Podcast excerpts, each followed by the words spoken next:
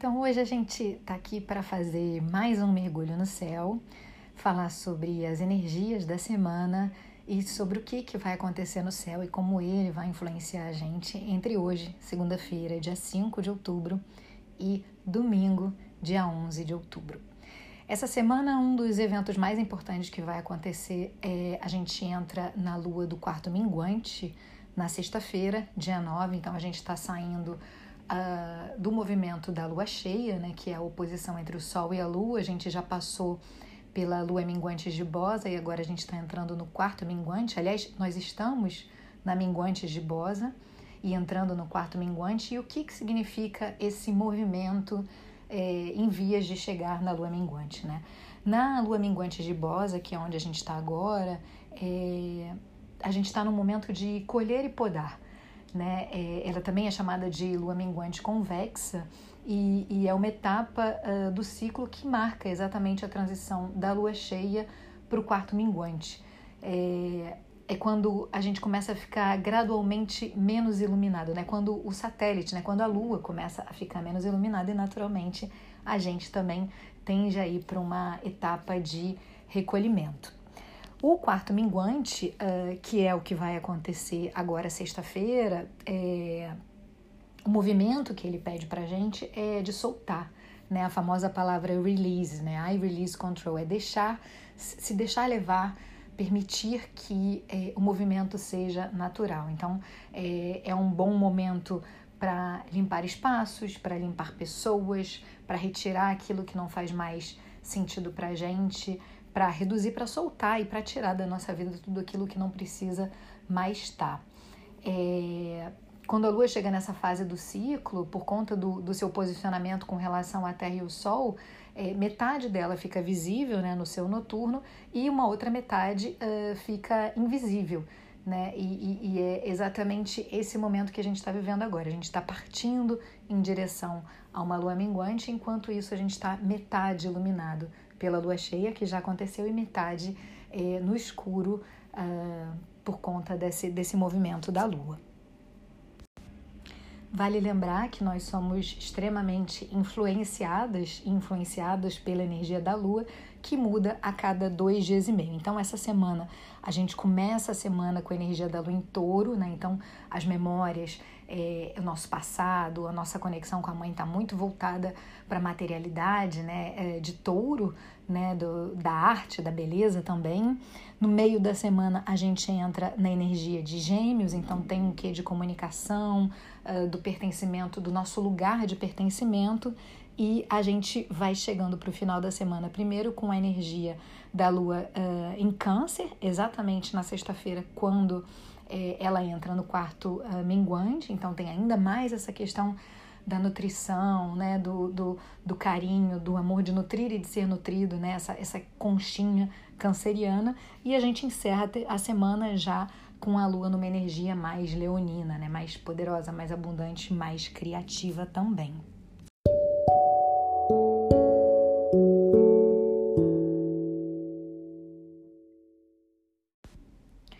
Eu vou falar um pouquinho sobre os trânsitos, os principais trânsitos da semana. Aliás, antes disso, eu vou começar falando uma novidade, né? É, que eu já falei lá no Instagram, se você me acompanha no Instagram e no Facebook, que é uh, Plutão que estava retrógrado desde abril e que agora entrou no movimento direto em Capricórnio. Plutão está em Capricórnio desde abril, né?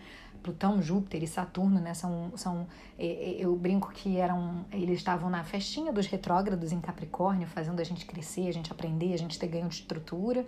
É, ele é o último que estava no seu movimento retrógrado desses três aí, e, e agora ele está no seu movimento direto, no seu movimento normal.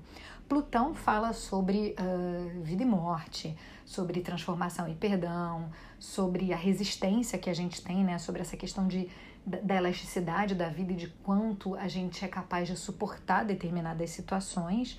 E fala também exatamente como fala de, de uh, vida, morte e vida, ele fala sobre o fechamento de ciclos. Então, a gente podia estar tá numa, num, num movimento de, de pensar, de refletir, né, da retrogradação, de, de reagir, de ficar ali, de uma certa forma, ruminando determinadas situações, determinadas decisões, e também relacionadas com, com essa questão de transformação e perdão, e também relacionadas à questão do invisível. E finalmente, agora com esse movimento direto, é, é, como se essas decisões, de uma certa forma, vão se tornar mais fluídas. Ainda assim, a gente sabe que Plutão traz questões muito profundas, muito delicadas, muitas vezes, né? É, é ele retrógrado, inclusive, ele traz essa questão de outras vidas, né? Então a gente pode estar tá sentindo toda essa energia é, se mexendo de uma outra forma dentro de nós. Eu brinquei no Instagram dizendo que não se surpreenda que você tome uh, uma decisão que, que vai te surpreender, né? Porque é, esse fechamento de ciclos, essa reabertura de ciclos, isso pode sim te trazer é, a tomada de decisões, né? Sobretudo estando com essa energia de Capricórnio, porque Capricórnio é aquele bode da perseverança que sobe o cume com resistência, com solidez, com seriedade, com compromisso. Então, é, é, essa questão desses planetas, né? Do, o, o eixo Câncer-Capricórnio que está muito uh, uh, exaltado esse ano e que tem muito a ver com a pandemia, com o momento em que a gente está vivendo, é sim uh, um, um, um, aspecto que traz para gente muito esse, esse ganho de estrutura, essa, esse pensamento, essa reflexão do que, que é realmente importante para a gente, o que está fora, o que, que não cabe mais, né? Sobretudo no momento em que a gente está se questionando bastante é, por conta uh, do recolhimento, por estar tá ficando em casa, por estar tá tomando decisões mais preocupado com o outro do que com nós mesmos, né? pensando muito no coletivo e no social. Então, isso é um pouco do reflexo uh, de Plutão direto em Capricórnio, que vai ficar não só ao longo de toda essa semana, mas até o final do ano de 2020. Então, é, Plutão continua em Capricórnio, é um planeta lento, dessa vez com movimento direto, e vai continuar trazendo para a gente esse ganho de sabedoria uh, relacionado à, construção, à seriedade, é, ao compromisso que a gente assumiu com a gente mesmo, né? É, Capricórnio, uh, que é regido por Saturno, né? Ele tem essa questão de voltar para a gente com uma espécie de contrato que a gente assinou lá atrás e que às vezes a gente nem se lembra mais. E ele volta com aquele contrato para dizer: vem cá você vai cumprir com o que você me prometeu? E isso é muito uma questão uh, individual e pessoal de cada um. Então, essa energia continua aí fluindo. Plutão agora direto, um pouco mais fácil da gente lidar com essas situações, mas ainda assim, é, de uma certa forma, eu diria desafiador.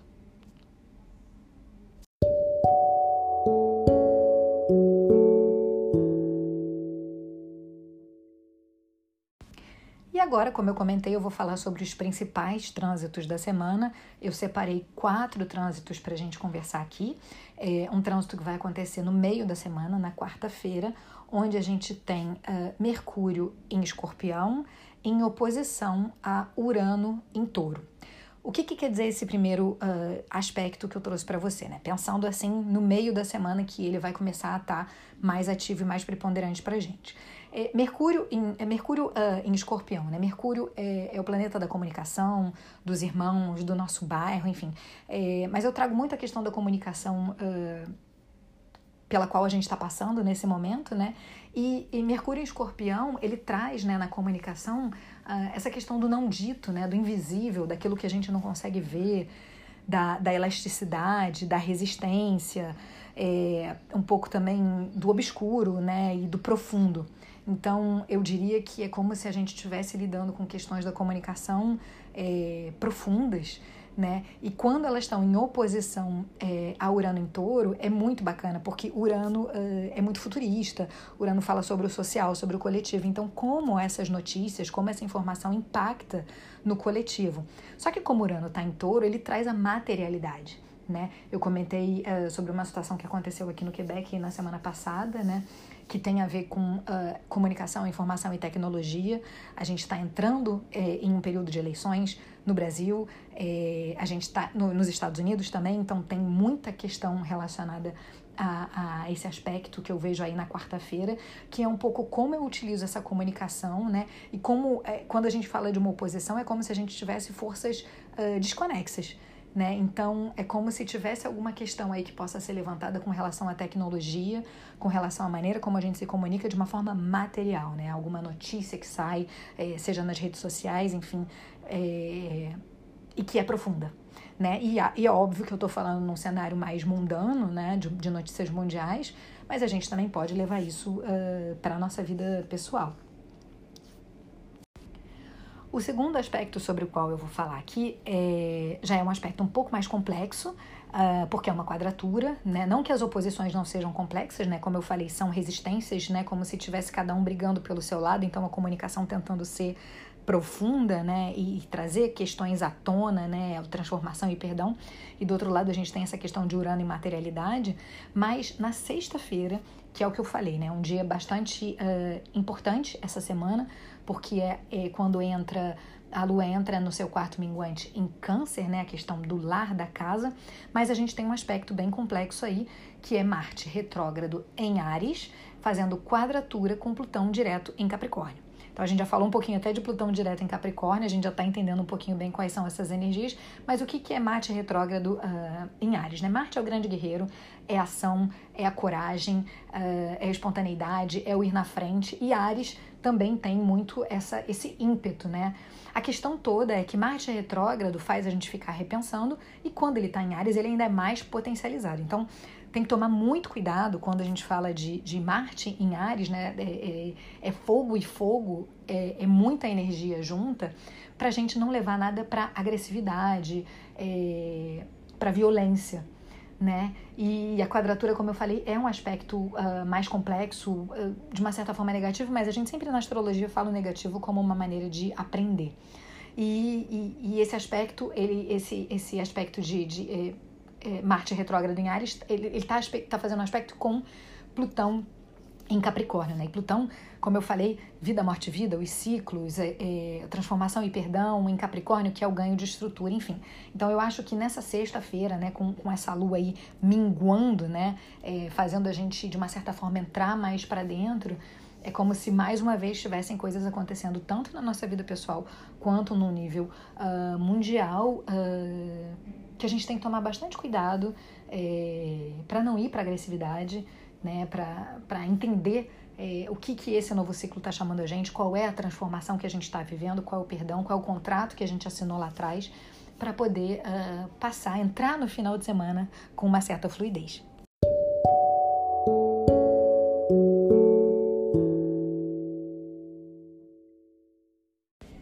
Daí a gente entra nos dois últimos aspectos que eu tinha combinado, já são aspectos que vão acontecer no final de semana.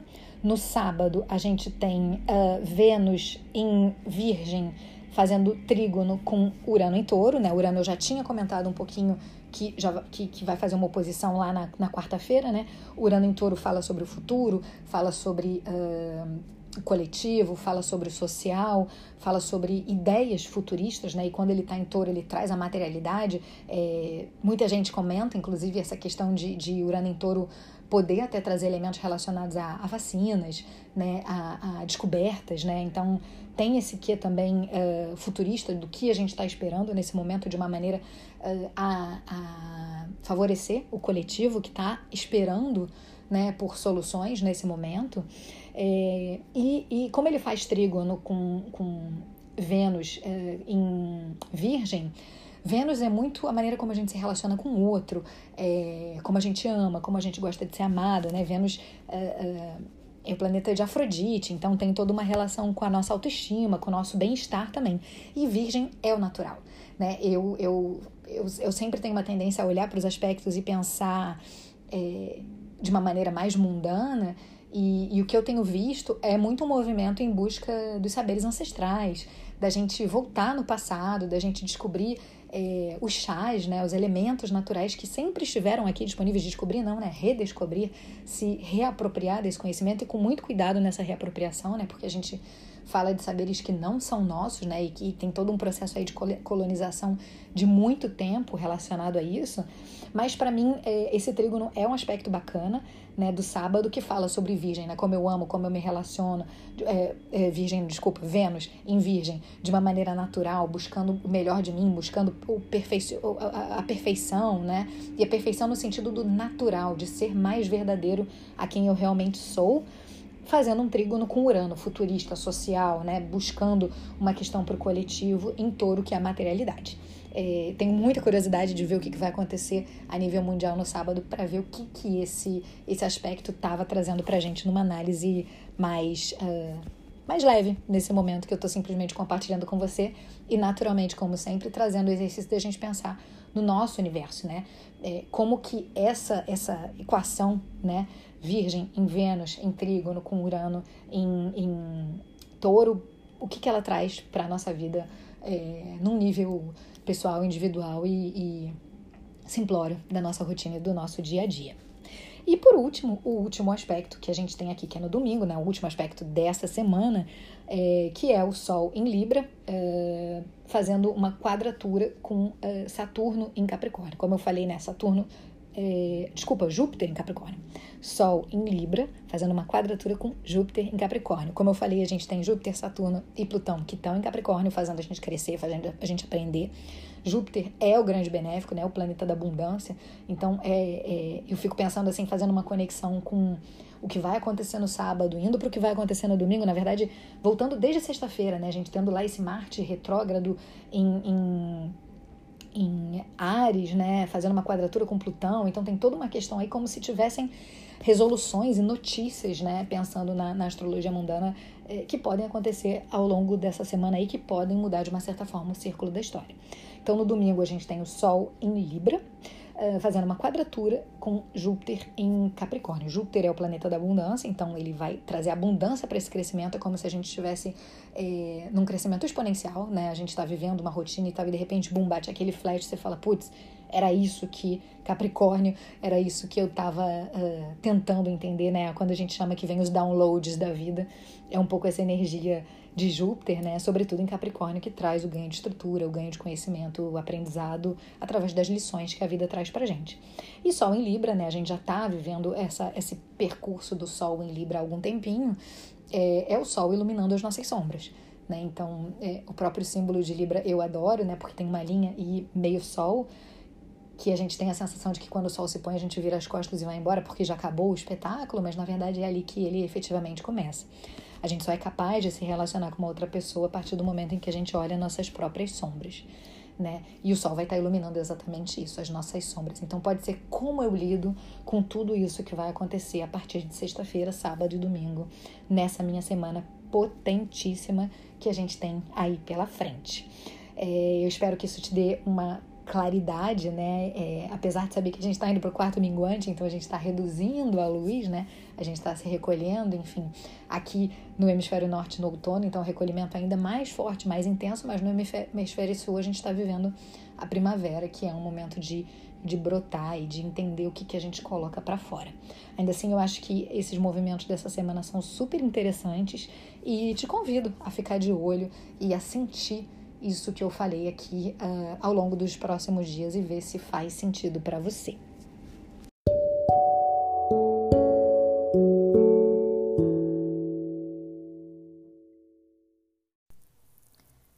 Então, se você curtiu esse podcast, eu te convido a acompanhar ele pelo Spotify ou por outro lugar que você esteja acompanhando. Te agradeço pela sua escuta, por esse tempo que você dedicou a aprender algo novo é, eu reconheço e agradeço por é, esse tempo que você disponibilizou para mim e te convido também a me acompanhar nas redes sociais, no Facebook, no Instagram. Eu tenho um perfil tanto em inglês quanto em português. Faço leitura de mapa em português, inglês, francês e também em espanhol. Então, se você também quiser marcar sua consulta, se você sentir que esse chamado é para você, é só me procurar nas redes sociais ou mesmo no site naturewoman.me.